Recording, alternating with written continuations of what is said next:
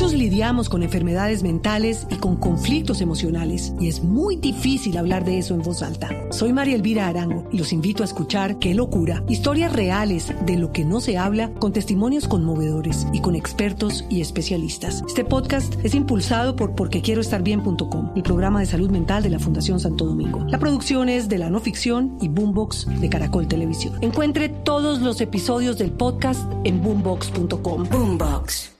Luis Ernesto Gómez es el secretario de Gobierno de Bogotá. Bienvenido, Luis Ernesto. Luis Ernesto, Luis Ernesto, Luis Ernesto. Lo perdí. La gente, mientras tanto, numeral Vanessa, quiero saber qué dicen los oyentes. Carolina, ¿qué dicen los oyentes? Escribe a esta hora José Patricio, soy mecánico. Si a un cliente se le daña el carro el domingo, tiene que esperar hasta el jueves para arreglárselo y si es un médico o un policía, no entiendo. Juan Diego, ¿se puede salir a correr todos los días? No se entiende lo del deporte de jueves a domingo. Andrés Barrero, Vanessa, quiero saber, los negocios que funcionan al interior del aeropuerto, como los restaurantes, ¿de qué manera van a poder operar? John, pregunta si persiste la medida del pico y cédula y cómo va a funcionar en los restaurantes. Eugenia, Vanessa, quiero saber, no quiero enviar a mi hija al colegio, todavía, ¿lo puedo hacer? Diana Rincón, con el 4x4, los horarios comerciales con atención al público, que según entiendo es de jueves a domingo, seguirán en el horario de 12 del día a 8 de la noche. Edna Velasco, Vanessa, quiero saber si estoy en teletrabajo y se me daña el portátil, ¿puedo salir para llevárselo a un técnico? Jorge Urrea, Vanessa, quiero saber si las personas con comorbilidades podrán ya salir a sus trabajos a partir del mes de septiembre. Alejandro Rojas, ¿para cuándo los vuelos internacionales y un mayor funcionamiento del aeropuerto El Dorado? Algunas de las preguntas, inquietudes que tienen todos nuestros oyentes con estas nuevas medidas que ha anunciado la alcaldesa de Bogotá, Claudia López que tenemos todos, muchos, muchos interrogantes. Entonces, arranquemos tratando de responder el mayor número posible de preguntas. Luis Ernesto Gómez es el secretario de Gobierno de Bogotá. Ahora sí ya lo tengo. Yo creo que tenía apagado el micrófono. Vanessa, buenas noches. Un gusto estar contigo, con toda la audiencia de Mesa. Bienvenido, secretario. ¿Cómo está? ¿Cómo le va cinco meses después? Pues, Vanessa, yo creo que mm, se puede respirar hoy con un poco de alivio que logramos que en Bogotá la pandemia se pasara el primer pico sin en ningún momento tener que negarle a alguien una cama de cuidados intensivos, un servicio hospitalario. En ciudades del tamaño de Bogotá, que no se prepararon anticipadamente, eran decenas de miles de personas que perdían la vida. Bogotá hubiera podido perder 40 mil personas, 40 mil vidas en lo que va corrido.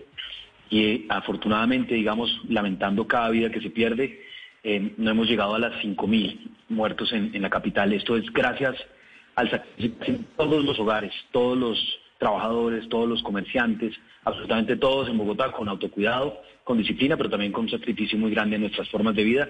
Y esto es algo que nos debe dar alivio y nos debe dar aliento para lo que sigue. Bueno, ¿y por qué tomaron esta decisión? La decisión en, términos, digamos, de, de, de qué? Vanessa, Bogotá, digamos, lo primero es tomar conciencia que el coronavirus no se ha ido. Los indicadores demuestran que ya no es necesario continuar con las cuarentenas estrictas por localidades. Em, se ha reducido la, ocupación de UCI, se está reduciendo también eh, eh, la tasa efectiva de reproducción del virus. Y estas son medidas em, que indican que ya estamos superando el primer pico de la pandemia, que ya estamos entrando, pasando la meseta y entramos en una fase de descenso de todos estos indicadores epidemiológicos. Esto permite mayor apertura, pero la apertura debe tener en cuenta no solo la vida productiva de las personas, sino también su vida eh, emocional, familiar, social y algo muy importante y es el impacto que está teniendo de sobremanera esta pandemia y las medidas de cuidado sobre jóvenes y niños. Así que la decisión, Vanessa, se toma en función de dos cosas. Primero, saber y entender que el coronavirus nos va a acompañar en Bogotá, en Colombia y en el mundo hasta que no haya una vacuna y sea de eh, amplia difusión. Nos va a acompañar por varios meses más. ¿Podemos reactivar sectores, eh, retomar ciertas actividades de nuestra vida gracias a que ya estamos superando el primer pico? Sí. Pero lo podemos volver a como funcionaba todo antes del 6 de marzo, la respuesta claramente es no. No podemos volver a funcionar al 100%, todo el mundo al tiempo, todo el mundo en las calles, eh, porque ese nivel de interacciones implicaría que en el mes de octubre Vanessa, si todo el mundo, digamos, si volviéramos a como funcionaba Bogotá antes del 6 de octubre, 6 de marzo, perdón, que llegó el coronavirus a la capital y al país, tendríamos eh, a mediados de octubre una demanda hospitalaria de 9.000 UCIs. Bogotá ha hecho un esfuerzo gigantesco, seguirá trabajando, ha logrado incluso una capacidad de 2.100 UCIs hoy. Em, entonces, la razón es cómo funcionamos, cómo ponemos todos eh, un esfuerzo de cuidado, de autocuidado, de sacrificio cómo trabajamos todos, pero cómo trabajamos por turnos, por días, por, eh, en una ciudad que se repiensa para una nueva realidad, para con optimismo y capacidad de adaptación eh, poder regularizar nuestra vida, pero en el marco de una nueva realidad, aportando todos al cuidado y asegurando que en ningún momento se desborde nuestra capacidad hospitalaria. Ahora, ¿qué se puede y qué no se puede hacer? Arranquemos entonces. ¿Cómo va a funcionar esto inicial de los días de la semana? ¿Qué es lo que se puede hacer unos días y qué es lo que se puede hacer los otros días? Vanessa, lo que tenemos es un modelo donde Bogotá va a funcionar en cuatro días unos sectores, cuatro días otros sectores eh, productivos. Va a funcionar cuatro días eh, de lunes a jueves, un bloque de sectores. De jueves a domingo van a funcionar otras actividades económicas y vamos a tener de esta manera la posibilidad de abrirle un cupo epidemiológico, es decir, el espacio que necesitamos para que funcione mejor, eh, digamos, la, eh, actividades que hoy no estaban contempladas, como lo son restaurantes, como lo son em, actividades culturales, actividades de ciclovía, actividades de parque, y algo fundamental que son colegios y universidades. Para abrirles a ellos un espacio que no estaban funcionando, vamos a tener que funcionar cuatro días unos sectores, cuatro días otros, y el jueves coincidirán algunos sectores. Si quieres y me lo permites, pues entramos en detalles de qué sectores estarían de lunes a jueves y cuáles irían de jueves a domingo. Perfecto, arranquemos por sectores. Entonces, hay unos sectores denominados esenciales. Estos son, Vanessa, los que nunca cerraron, los que nunca cerraron incluso en los días más estrictos de cuarentena. Son esos que necesitamos para que Bogotá realmente sobreviva, funcione lo mínimo eh, que son los servicios de salud, por ejemplo, los servicios de seguridad que garantiza nuestra Policía Nacional, eh, personal de vigilancia, los servicios de cuidado adultos mayores, los servicios de telecomunicaciones, los servicios de producción y comercialización de alimentos, de medicamentos. Todos estos servicios, los servicios de transporte, por supuesto, todos estos servicios funcionarán como lo vienen haciendo todos los días, los siete días de la semana, de lunes a domingo. Vienen ahora unos sectores productivos que funcionarán de lunes a jueves. ¿Cuáles son esos? Son aquellas actividades económicas, Vanessa, donde no hay contacto con alto nivel de contacto con otras personas. Por ejemplo, en la construcción, la manufactura, el comercio al por mayor. todos estos funcionarán de lunes a jueves y los sectores, digamos, que tienen mayor em, interacción con, eh, que tienen interacción con público, que es el comercio, el por menor, centros comerciales, eh, peluquerías, restaurantes, lavanderías, todos estos que tienen comercio funcionarán de jueves a domingo. Entonces, a ver, un segundo, voy por parte. Lunes, martes, miércoles, jueves, viernes, sábado y domingo. Toda la semana funciona la construcción, ¿cierto? No, no, no. ¿Y, ¿Toda la semana? Toda la semana funcionan los que son servicios esenciales. O sea, supermercados y droguerías. Servicios de supermercados, droguerías, hospitales, servicios de seguridad, digamos la policía en la calle, servicios de justicia, servicios de telecomunicaciones, servicios de transporte, los buses, eh, los taxis, todo, lo que ha, pues todo lo que ha funcionado, a domingo. En, realidad todo lo que ha funcionado a pesar de las cuarentenas estrictas. Entonces eso que funciona ahí queda... Son los servicios esenciales. Con un componente, y es que el transporte público aumenta, ¿no?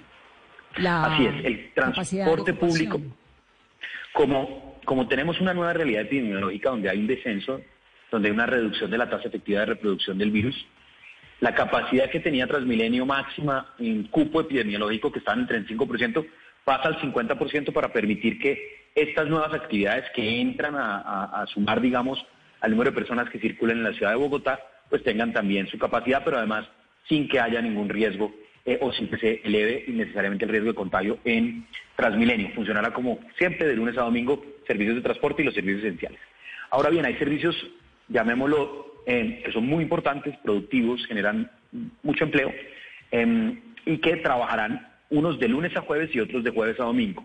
Trabajarán de lunes a jueves el sector del comercio al por mayor, es decir, eh, lo que son despachos de alimentos, despachos de eh, material de construcción, despachos, digamos, comercio al por mayor, la manufactura, toda la producción de manufactura, la construcción, em, trabajarán también y em, en el sector y en los días de jueves a domingo trabajarán los otros, que es el comercio al por menor, es decir, em, los centros comerciales, em, las peluquerías, las papelerías, las misceláneas, todos los puestos de barrio. Los, em, algo también muy importante serán todo el trabajo y toda la, todo lo que es el, el comercio que tiene contacto al público, como peluquerías. Todos estos funcionarán de jueves a domingo. Y hay un sector que tiene un... Hay, algo que no entiendo que quiero ir para que vayamos articulando. Si el objetivo es que no todo el mundo salga al mismo tiempo, ¿por qué todos los servicios o aparentemente que usamos los ciudadanos del común, como usted, como yo, como todos, están abiertos de jueves a domingo? Es decir, la peluquería, el almacén pequeño, porque de lunes a jueves es mayoristas, por lo que entiendo. Eh, todo lo que tiene que ver con comercio por mayor, manufacturas, todo lo que es grande, pero la gente, la cosita pequeña, la esquina, la tienda del barrio, el, el almacencito del lado, ¿eso no les preocupa a ustedes que termine convirtiéndose en un montón de gente en la calle, que es todo lo contrario a lo que queremos? Vanessa, es una pregunta muy importante, porque esta distribución, lo que logra, esta distribución por días, de lunes a jueves y de jueves a domingo, incluyendo también esos sectores que nunca suspenderán y que serán funcionando de lunes a domingo. Esta distribución lo que logra es que en ningún momento haya más de 4 millones de personas en interacción. Entonces, tú tienes, por ejemplo, el sector de la manufactura, el sector del comercio al por mayor, tú tienes otros sectores que están funcionando de lunes a jueves y esos dejarán de funcionar entonces de jueves, eh, de, em, de viernes a domingo, abriéndole un espacio a los otros sectores, que es el comercio al por menor, que es en las actividades, digamos, de, interacción con el público. Y hay un sector, digamos, que venía funcionando y que ha aportado muchísimo al cuidado, que es el sector de las oficinas, digamos, todo lo que son servicios. Todos los que trabajan, por ejemplo, en el sector público, en el sector privado, en temas de contabilidad, en temas de derecho, de abogados, oficinas em, de comunicaciones, de, digamos, de mercadeo, todas esas oficinas que son sector servicios, van a poder funcionar de lunes a sábado. Eh, es muy importante que hagan un aporte muy, muy, un esfuerzo grande de teletrabajo, que logren funcionar eh, con un teletrabajo del 70%, aplicará también así para el sector público, y que los días jueves no trabajen de manera presencial es fundamental, justamente porque ese es el día donde coinciden eh, los sectores tanto de construcción, de comercio, comercio al por menor y los otros sectores. El día jueves tampoco funcionará, y ahí está la respuesta a tu pregunta, Vanessa, ¿por qué de lunes a jueves abrimos un cupo? Porque van a entrar también y abrimos un espacio para colegios y para universidades. Sí, pero, espérenme, no, nos metamos todavía en colegios y universidades, porque entonces el jueves vendría siendo el fin del mundo, porque se unen los de, lunes a jueves y de jueves a domingo, ¿no? El jueves entonces no funcionan, de eso se trata. Vamos a tener un número más grande de personas en, las calles, sin duda, el jueves, pero el jueves lo que tendríamos es que las oficinas trabajan de manera eh, virtual ese día, es decir, no es posible el trabajo presencial en oficina el día jueves que coinciden, pueden hacerlo presencial hasta en un, eh, hasta en un 30% de lunes a miércoles y de viernes a sábado. El jueves es el día donde no irían. Y el jueves tampoco habría eh, colegios ni universidades presenciales. De eso se trata justamente esa distribución por semanas, que lo que busca es que los sectores pues tengan una carga de una posibilidad de trabajo similar, cuatro días unos, cuatro días otros, y un alivio similar también eh, el día jueves para que puedan entrar tanto universidades como colegios. Secretario, la medida del pico y cédula, ¿de qué manera se va a organizar para estos sectores que van a tener la apertura en estos dos grupos? El pico y cédula seguirá funcionando para el comercio, para ir a abastecerse al supermercado, para ir a hacer compras en las tiendas, seguirá funcionando. No funciona, y esta pregunta me la, nos la hicieron ahora en la rueda de prensa, es muy importante aclarar, no funcionará, por supuesto, para los restaurantes. Es decir, si las personas que irán a, restaurantes eh, de jueves a domingo, de manera presencial, eh, los restaurantes funcionarán con una capacidad hasta el 25% dentro del restaurante y la idea es habilitarles a los restaurantes también espacios públicos al aire libre em, para que complementen, digamos, su aforo sin tener un riesgo adicional epidemiológico, La idea es que las personas, la única, el pico y cédula regirá como viene rigiendo hasta el momento, que es básicamente para ir a hacer compras, para ir al comercio al por menor, para ir a hacer compras o para ir a hacer eh, abastecimiento supermercado. Ahora, el tema, por ejemplo, del pico y placa, entonces, eso es importantísimo, lo que pregunta Carolina. ¿Queda tal cual como estamos, el pico y placa? O sea que si, que si yo puedo salir, de, decir, voy a salir de jueves a domingo, ese jueves a domingo me rige por mi pico y placa. ¿Es ahí lo que entendí? Pico y cédula, perdón. El, pico y cédula regirá exactamente como viene rigiendo para la compra de, alimentos, de em, compras de mercado de primera necesidad, al igual que para compras en un centro comercial, em, de ropa, de electrodomésticos, todas estas compras seguirán rigiéndose bajo el pico y cédula. Es decir, yo solo, si yo tengo una cédula terminada en número par, no podré hacer las compras en el día par. Si yo tengo cédula terminada en número impar, no podría hacer las compras en el día terminado en el día impar. Claro, eso hace, ya entendí el chiste, eso hace que de jueves a domingo no necesariamente todo el mundo esté en un almacén o en otro porque le rige la entrada al pico y cédula. Está preguntando mucha gente sobre los restaurantes, los bares, los espacios abiertos, los parques. Ya vamos hacia allá.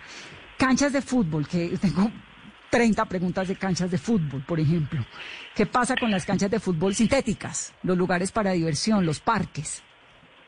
Vanessa, el deporte, la idea es que sí puede haber un, espacio de esparcimiento, de recreación, de deporte, como no lo estábamos teniendo hasta el momento. Un énfasis, por supuesto, en, los jóvenes que tengan espacios al aire libre, ciclovías, parques, los senderos, eh, los gimnasios al aire libre y a cielo abierto podrán funcionar no estaban funcionando, entrarán a funcionar parques, ciclovías, senderos, gimnasios. Lo que no podremos y no puede funcionar es el deporte de contacto. Es decir, un deporte como el fútbol eh, callejero, llamémoslo el fútbol o, o el baloncesto, esos deportes donde hay contacto y que son colectivos, no individuales, hoy no podrían funcionar. El fútbol profesional queda habilitado para su entrenamiento. El fútbol profesional tiene unos protocolos muy estrictos con una denominada burbuja epidemiológica que lo que hace es que eh, la concentración de deportistas, de jugadores junto con entrenadores, tiene controles permanentes de pruebas. Em, está siendo verificado el contacto que tienen con personas fuera de esa burbuja y por eso el fútbol profesional pues, tiene unos protocolos internacionales muy, muy rigurosos que entrarán a funcionar en la ciudad de Bogotá para su entrenamiento. Todavía no empieza, digamos, el torneo, eso toma un tiempo todavía eh, la DIMAYOR y demás están en los procesos, pero ya puede funcionar el entrenamiento de los clubes profesionales de fútbol. Pero el fútbol, digamos, em, en esas canchas de microfútbol, todo el deporte colectivo de contacto aún no puede funcionar en la ciudad de Bogotá, porque, insisto, tenemos que recordar, estamos todavía, el coronavirus está con nosotros, esto se trata de una nueva realidad en la cual podemos disfrutar de espacios de esparcimiento, de deporte, em, de restaurantes, de otras, pero siempre, siempre entendiendo que tenemos que hacer digamos que no funcionará como antes, que va a funcionar de manera, em, de, manera adecuada a la realidad del coronavirus, con protocolos de bioseguridad, pero también con unos máximos apoyos. Secretario, y frente a los ciclistas que suben a patios, ¿va a haber algún control? Porque cuando se habilitó en su momento vimos eh, aglomeración. La el ciclismo es uno de esos buenos deportes individuales donde se puede practicar. Obviamente, allí el riesgo es que cuando llegan a patios se aglomeren. Allí lo que vamos a estar haciendo siempre es con el IDRD eh, un control muy específico de esas zonas donde pues terminan los recorridos tradicionales, entonces pues se llegan a tomar el jugo, lo que sea, digamos, tradicionalmente se hacía así, para que haya un sí flujo de personas y nunca se haya, nunca se aglomeren, eso es algo que vamos a estar trabajando, pero por ejemplo, los ciclistas podrán salir em, a hacer su deporte en las mañanas o en las tardes, como los deportes individuales, salir a trotar, salir a, salir al ciclismo, em, incluso deportes que no son de estrecho contacto, como es el tenis, otros eh, en los clubes, aquí, aquellos que tienen clubes eh, deportivos y privados, serán habilitados siempre y cuando no sean deportes en interiores, deportes en interiores y con eh, aglomeración o contacto. Bueno, lo de los ciclistas me llamó un montón la atención porque entonces la restricción para el resto de los deportes es la permisividad desde jueves a domingo, pero los ciclistas pueden salir todos los días o tampoco. No, la te preciso, Vanessa, estamos hablando de el deporte, el deporte en general estará funcionando en parques, ciclovías, senderos, gimnasios al aire libre, em, todos en el rango de jueves a domingo. Eh, así era la salvedad que no era permitido los deportes colectivos de contacto. Claro. Pero el ciclismo queda qué días? ¿Todos? quedan, los, quedan los mismos días de jueves a de jueves Ah, ok. De jueves O sea, de lunes a jueves no puede haber deportistas, de nada. Ni un señor trotando. De lunes a miércoles. De lunes, a, miércoles, De lunes a miércoles, No puede salir a trotar, no puede salir a montar en bicicleta tampoco. Así es, son los deportes individuales los que no están, no están contemplados. Eh, los, que, los deportes colectivos los que no están contemplados a lo largo de los siete días y los deportes individuales funcionarán de jueves a domingo, también habilitando ciclovías, senderos, gimnasios al aire libre que están en los parques y los parques metropolitanos que tiene la ciudad de Bogotá. Todo eso es de jueves a domingo. Correcto. O sea, nadie puede salir a trotar un martes. La idea es que lo hagan de jueves a domingo. De jueves a domingo. ¿Los niños? Tendrán exactamente, digamos, todo lo que es uso de parques y demás, tendrán esos mismos horarios y los niños hay un tema muy importante, Vanessa, y de eso se tratan todas estas medidas también. Muchos lidiamos con enfermedades mentales y con conflictos emocionales, y es muy difícil hablar de eso en voz alta. Soy María Elvira Arango y los invito a escuchar Qué locura, historias reales de lo que no se habla, con testimonios conmovedores y con expertos y especialistas. Este podcast es impulsado por porquequieroestarbien.com, el programa de salud mental de la Fundación Santo Domingo. La producción es de la no ficción y Boombox de Caracol Televisión. Encuentre todos los episodios del podcast en boombox.com. Boombox. Y es poder recuperar mucho de lo que hemos perdido para niños, para jóvenes, y es que a ellos hay que también dedicarles y abrirles un cupo epidemiológico, abrirles la posibilidad de que vayan al colegio de manera presencial, con unos aforos eh, de hasta el 20% presenciales en colegios y universidades, en campus de universidades hasta el 35%. Esto será de manera concertada con educadores, con padres de familia. Y la idea es que los colegios, tanto públicos como oficiales, y las universidades públicas y oficiales, le solicitarán a la Secretaría Distrital o le expresarán, digamos, su interés de iniciar en alguna fecha, digamos, próxima, eh, espacios y clases presenciales. Obviamente la virtualidad ha estado presente todo el tiempo. A partir del momento en el cual la Secretaría eh, revisará, obviamente, el cumplimiento de todas las de todos los protocolos y las medidas sanitarias y del cumplimiento de aforos, un sistema de turnos que permite, insisto, que los colegios no superen el 20% del aforo y las universidades el 35% del aforo, lo que implica que seguramente no podrán ir los, niños a los colegios todos los días, sino que tendrán que tener algún sistema de alternancia ir unos días unos niños, otros días otros grados o otras edades.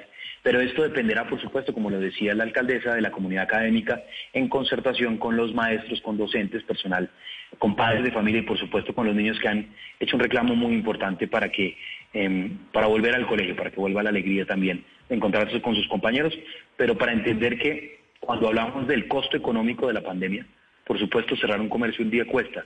Por supuesto, dejar de trabajar un día en la construcción cuesta. Mm, pero el costo económico de niños que no estén recibiendo hoy, y especialmente los de primera infancia, los niños que hoy no estén recibiendo una, adecuación, una educación en todo su potencial, es un costo económico altísimo, de pronto no hoy, pero sí en la productividad de esos niños en el mediano plazo, y por eso es fundamental que desde ya empecemos a plantear una nueva realidad para Bogotá, donde le abramos un espacio a colegios y a universidades. Muy bien, numeral. Vanessa, quiero saber, ¿qué más pregunta la gente en Twitter y en las redes sociales, Caro? Vanessa, escribe a esta hora Leonardo Manosalva. Vanessa, quiero saber si el pico y placa seguirá suspendido el resto del año, secretario.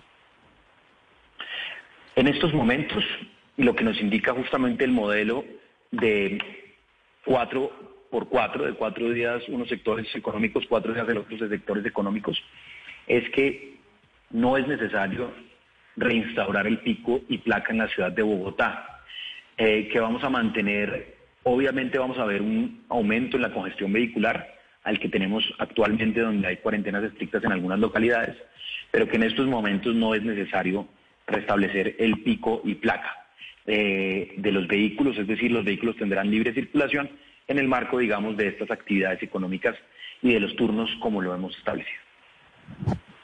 ¿Cuánta gente se puede montar en un carro al mismo tiempo?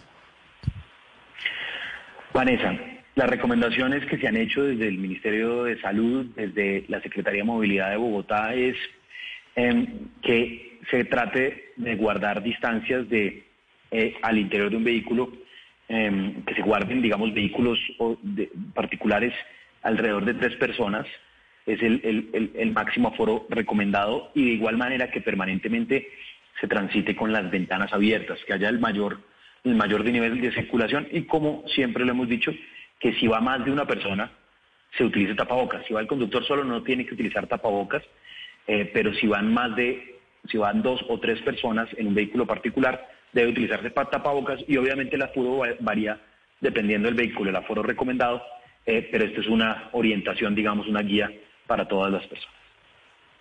En los restaurantes, secretario, y en los gastrobares, ¿va a haber alguna restricción para la venta de bebidas alcohólicas?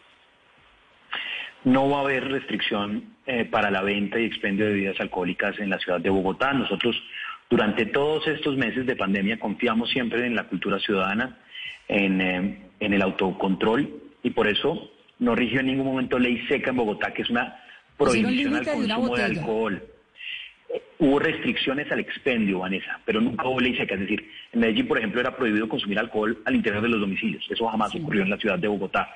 Hubo una restricción en el expendio, un límite al expendio.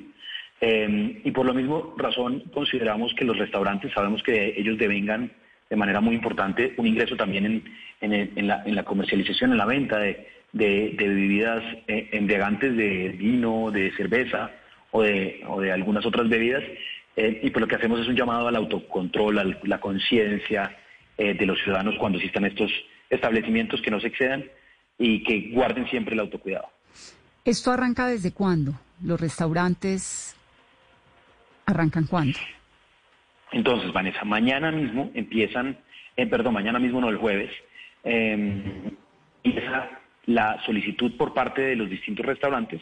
Ellos siguen funcionando al 100% con su domicilio. Claro entran entonces a funcionar eh, con el 25% de aforo, pero para esto deben realizar su inscripción en la plataforma de reactivación económica de Bogotá. pero es una, pero es, una, es un permiso que solicitan o es simplemente un anuncio que hacen y dicen yo arranco y ya. Ellos tiene que haber, pero tiene que haber un protocolo. Es una verificación de protocolos. No, la, la esto se hizo para todos los sectores, Vanessa, cuando se abrió la construcción, se verificaba que efectivamente las obras cumplieran con los protocolos de bioseguridad de las obras, cuando se reabrió la manufactura, cuando se reabrieron los centros comerciales también se verificó eh, eh, un protocolo de, cumplimiento, digamos, de distanciamiento, de aforos máximos. Lo mismo ocurrirá con los restaurantes. Los restaurantes que quieran abrir sus puertas al público con un aforo máximo interno al interior del establecimiento del 25%, deben inscribirse en la plataforma bogotá.gov.co, reactivación económica, reactivación slash económica, allí lo encontrarán la plataforma para inscribirse y los restaurantes, ya ha venido avanzando un ejercicio eh, que incorpora alrededor de unos 400 restaurantes para que abran sus puertas a cielo abierto también, complementario al 25% de aforo interno, también utilicen el espacio público que la Alcaldía Mayor va a cerrar, vías y parques para que ellos puedan disponer de este espacio. Eh, esos son los primeros restaurantes que empezarán a funcionar a partir del 3 de septiembre, que ya ven un trabajo de alistamiento muy importante, pero podrán, por supuesto, sumarse a, el, a la Bogotá a cielo abierto otros restaurantes eh, conforme vaya avanzando el protocolo. Aquí es muy importante entender, Vanessa, que la reactivación y, eh, de la economía y de la producción debe ser sostenible. Nosotros tenemos que garantizar que esto no dure un par de semanas o un mes. Esto tiene que durar al menos, al menos hasta el mes de diciembre sin problema, que todo funcione, que vayamos con... Y eso implica gradualidad, eso implica gran responsabilidad, implica ante todo algo que no puede sustituir ni que jamás va a reemplazar ni la alcaldesa, ni el secretario de gobierno, ni el presidente de la República, y es el autocontrol, el autocuidado. No hay un policía que pueda reemplazar el rol del ciudadano en cuidarse a sí mismo, cuidar su propia vida. Así que esto va a funcionar si todos cumplimos, si todos somos conscientes del rol que tenemos que jugar para que Bogotá funcione, para que tengamos una nueva realidad donde todos podemos tener una vida productiva, una vida eh, llamémosla social, cultural, familiar, y todos podemos tener también una vida educativa, aquellos que se encuentran en fase de formación, jóvenes y niños, siempre y cuando todos cumplamos y todos pongamos nuestro granito ¿Tapabocas todos siempre? El tapabocas, Vanessa, preparémonos para que el tapabocas haga parte de nuestra prenda de vestir permanente. al menos un año más. No hay ninguna forma en la cual eso podría ser distinto. No, pues como los japoneses, que si uno se levanta con una tosecita, pum, se pone el tapabocas y sale, digo, después de que pase esto. Eh, pero en los restaurantes, pues ni modo tapabocas, ¿no? Pues Vanessa, justamente por eso en los restaurantes los distanciamientos entre mesas recomendados por el Ministerio de Salud es una distancia, una distancia de dos metros por mesa. Mm, es importante que haya ventilación y por supuesto cuando vas a ingerir alimentos o a consumir una bebida, pues te retiras el tapabocas, eso es parte, digamos, normal de, eh, pues del consumo y por eso el cuidado en los momentos en que se está esperando y demás es recomendable y es necesario utilizar el tapabocas, pero ya cuando se está, y cuando se está conversando, mucho, la parte de ir a un restaurante no es ir a comer y ir, sino es ir a conversar y a departir, y la idea es que por supuesto durante este periodo de conversación, que es cuando más gotícula se libera por la respiración y por el habla y por el, por el volumen de la voz, pues que se utilice el tapabocas y únicamente para los, ingerir los alimentos y consumir las bebidas se retire. Secretario, ¿se va a poder salir de Bogotá, por ejemplo, a los municipios cercanos, a los municipios de la Sabana el fin de semana? Y muchos oyentes también nos están preguntando a esta hora que se vienen aperturas de varios sectores, pero las iglesias para cuándo? Entonces, em, los municipios aledaños, esto es un tema que debemos coordinar con el gobernador de Cundinamarca, el gobernador de Boyacá. Ellos han sido, por ejemplo, muy reiterativos en, en evitar que los puentes sean puentes tradicionales, digamos, donde se llena el turismo. Eso dependerá de las medidas no tanto de Bogotá como de las medidas tanto de Cundinamarca, de Boyacá, de los municipios aledaños. Nosotros em, tendremos en estos días una reunión con la ministra de Transporte para discutir los temas de rutas intermunicipales mm, y lo que respecta, digamos, a las actividades individuales. El, los destinos, el problema no va a ser la salida, digamos, el lugar de origen, eh, que es el caso de Bogotá, sino los municipios destino las disposiciones que tengan para la salida y entrada de turistas a su municipio. No, en Bogotá ya, por lo que entiendo, el sábado uno se puede montar en el carro con sus dos hijos si quiere, darse una vueltica, ir a un parque, hacer un picnic. Si estoy lejos del otro, abrirme una botellita de vino, si quiero tomármela. Si quiero ir a un restaurante, pues toca con reserva, como está organizado, porque no puede haber un aforo mayor. Eh, los niños no pueden estar en restaurantes, ¿o sí? ¿Y los mayores no de 70? ¿No hay? No hay ninguna restricción para eso, Vanessa, no hay ninguna restricción y de hecho lo que se acordó justamente con esas personas de, mayor riesgo, las personas que tienen comorbilidades em, de diabetes, de hipertensión, de obesidad, personas que han estado haciendo un esfuerzo muy importante de cuidado durante estas semanas y que se les pidió guardar aislamiento de manera voluntaria, ellas podrán salir y lo que se hizo fue un acuerdo con las CPS para que brindara todos los servicios de salud, digamos, y de precaución y monitoreo para que estén, digamos, al día con sus medicamentos, estén al día con sus tratamientos, lo cual disminuye el riesgo de que un contagio termine de manera fatal en caso de una mm. comorbilidad. En el caso de, em, en el caso de los mayores de 70 años no hay ninguna restricción, tal como lo dictaminó también el, el levantamiento de esa medida em, establecida por el Gobierno Nacional, fruto de una tutela que ganaron los adultos mayores. Sí, eh, sí, les toca asumir la responsabilidad a cada uno de sus cuidados. A cada quien le toca asumir la responsabilidad, Vanessa, esta es la nueva realidad. Ahora, una pregunta importantísima. Por ejemplo, aquí hay un oyente que pregunta, ¿se puede haber una mesa de 20 personas en un restaurante? Pues si el restaurante tiene cupo para 100 y hay una sola mesa de 20 personas, ¿puede estar? Ahí estaría el 20% del restaurante abierto. El 25% es el aforo interno. Eso implicaría una distancia, digamos, un, espacio de em, tratar de ocupar el aforo y con distanciamiento entre personas eh, es absolutamente posible desde el punto de vista de cómo organicen el espacio de ellos. Pueden hacer mesas redondas. De hecho, hoy en realidad, Vanessa, hay varios espacios donde de manera permanente, utilizando áreas grandes, se realizan, por ejemplo, almuerzos de trabajo, donde una persona está a distancia de otra dos metros porque hay una reunión de trabajo. Em, y lo que se hace es, por ejemplo, un, una U con las mesas, pero no una mesa, digamos.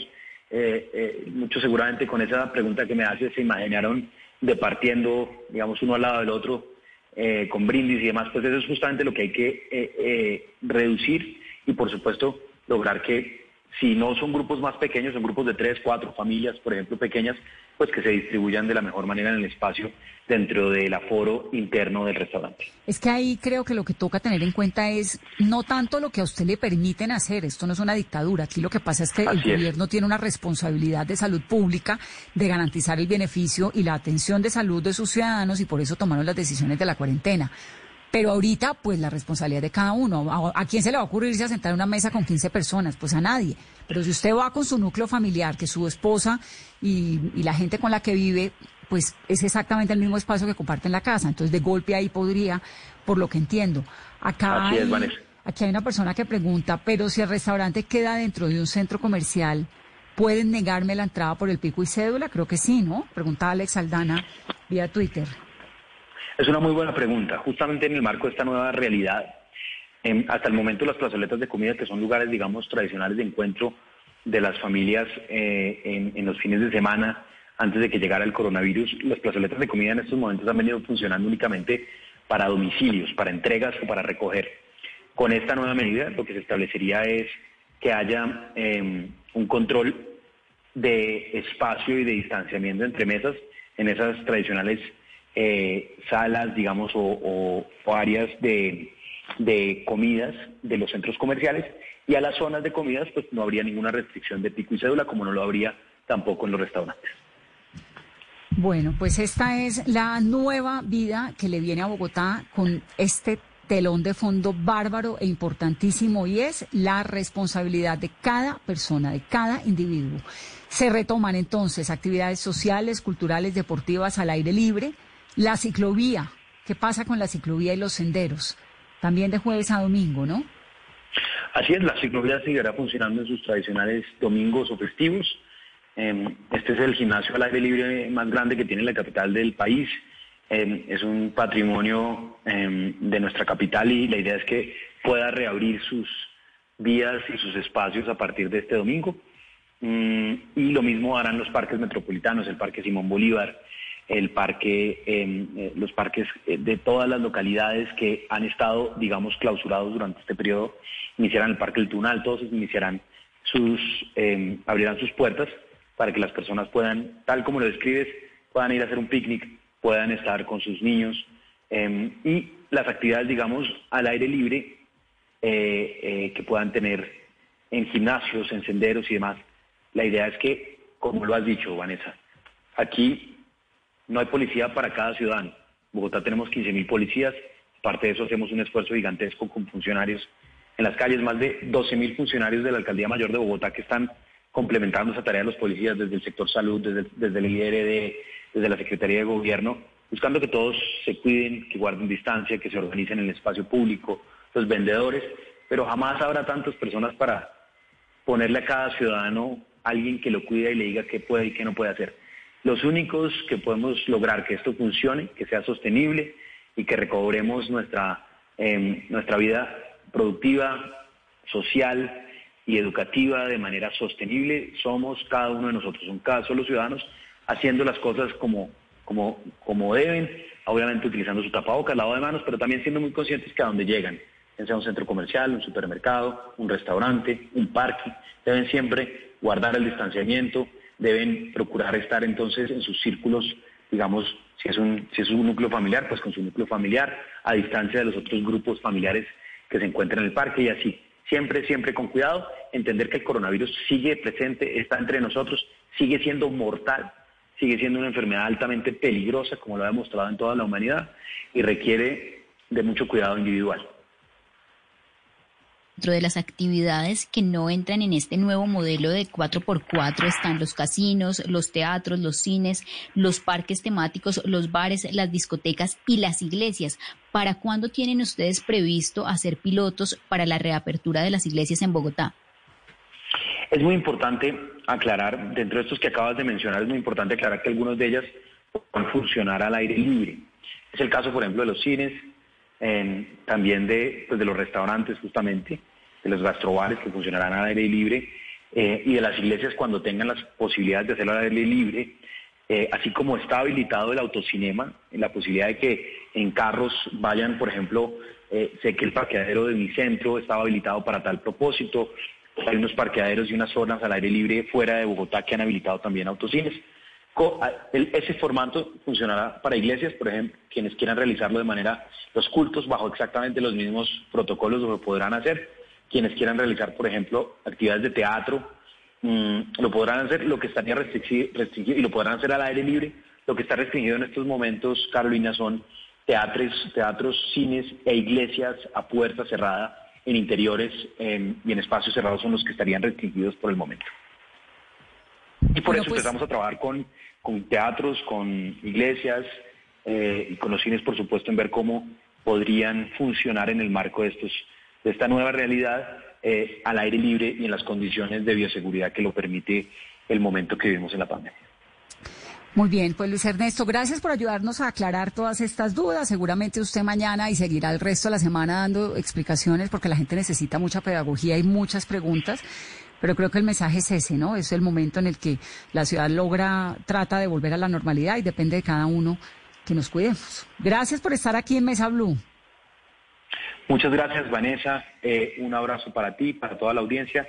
Y pues yo invitaría a todos a que esta nueva normalidad que nos va implica un, funcionamiento, una repensarse el funcionamiento de Bogotá en términos de movilidad, en términos de producción, de trabajo, de recreación, de ocio, de educación, pues que todos pongamos nuestro granito de arena para que esto funcione, para que podamos vivir eh, con un nivel de contagio, porque va a haber contagio en Bogotá, pero que ese nivel de contagio jamás eleve unos niveles que superen la capacidad que hemos construido con mucho esfuerzo hospitalaria de más de 2.100 UCIs en Bogotá, una capacidad hospitalaria y de trabajo enorme que hacen nuestros médicos y que sea también la oportunidad para darle un abrazo de gratitud infinita, eterna a todo el personal de la salud de Bogotá, que trabajó 24/7 durante ya varios meses, especialmente en estos dos últimos meses de pico de la pandemia, donde estuvieron en situaciones de muchísima tensión, enfrentando y salvando miles de vidas cada día con su trabajo. Muy bien, muchas gracias por estar aquí con nosotros en Mesa Blue. Un saludo muy especial. Gracias, Vanessa. Feliz noche. Eso quiero hablar con nuestro amigo Luis Jorge Hernández, que es médico epidemiólogo, que es doctor en salud pública y que además es asesor de la Alcaldía Mayor de Bogotá. Doctor Hernández, bienvenido. muchas gracias a, Blue Radio. Bienvenido. Doctor Hernández, ahora llegamos hasta aquí con estas aperturas que hay, con esta propuesta de gente en la calle, no tantos, ojalá no cuatro millones al mismo tiempo, todo eso, ¿qué puede ocurrir si los, si los bogotanos terminamos siendo irresponsables y nos vamos todos al parque el fin de semana eh, o a las calles? ¿Qué puede pasar? No olvidemos que al virus le gustan mucho las aglomeraciones. Es un virus que se transmite por contacto directo, a menos de dos metros. Entonces, si hay más contactos, más posibilidad de transmisión. Entonces hay que evitar todo eso. Si nosotros hiciéramos buena mitigación, es decir, las cuatro medidas que ustedes ya señalaban, tapabocas, lavado de manos, limpieza de superficies y distancia física, no necesitamos cuarentena. Entonces, eh, lo que le apuesta la Administración ahorita es a la Oficina Nacional de Responsabilidad Ciudadana mantener esas cuatro medidas para que no se llenen los servicios, no haya casos graves y eh, Bogotá empiece a recuperar su nueva normalidad. El riesgo, por supuesto, es el contagio, ¿verdad? Que eventualmente la gente salga irresponsablemente sin tapabocas y que pueda haber contagios. Sí, no olvidemos que el tapabocas no evita el contagio, o sea, no es cero contagio. Lo que hace el tapabocas es disminuir. Por ejemplo, si una persona no tiene tapabocas y habla con otra en Transmilenio, está transmitiendo miles de partículas. El solo respirar, hablar a menos de dos metros de una persona está transmitiendo miles de partículas. Si la persona no habla y tiene tapabocas, el solo respirar transmite, pero ya no son miles, son muy poquitas a la otra persona le van a llegar, pero llega a, un, a una dosis que puede manejar. Es decir, esas medidas no son para que la transmisión sea cero, sino para disminuirla al máximo, es lo que se busca. Y que las personas se vayan inmunizando. Toca salir para irse inmunizando, pero no da poquito, no recibir miles de cargas virales. Por eso el Transmilenio preferiblemente no hablar. Por eso no se abren las iglesias, porque en la iglesia la gente está cerca, está hablando, está contando miles de virus, miles de virus. Entonces hay que evitar eso.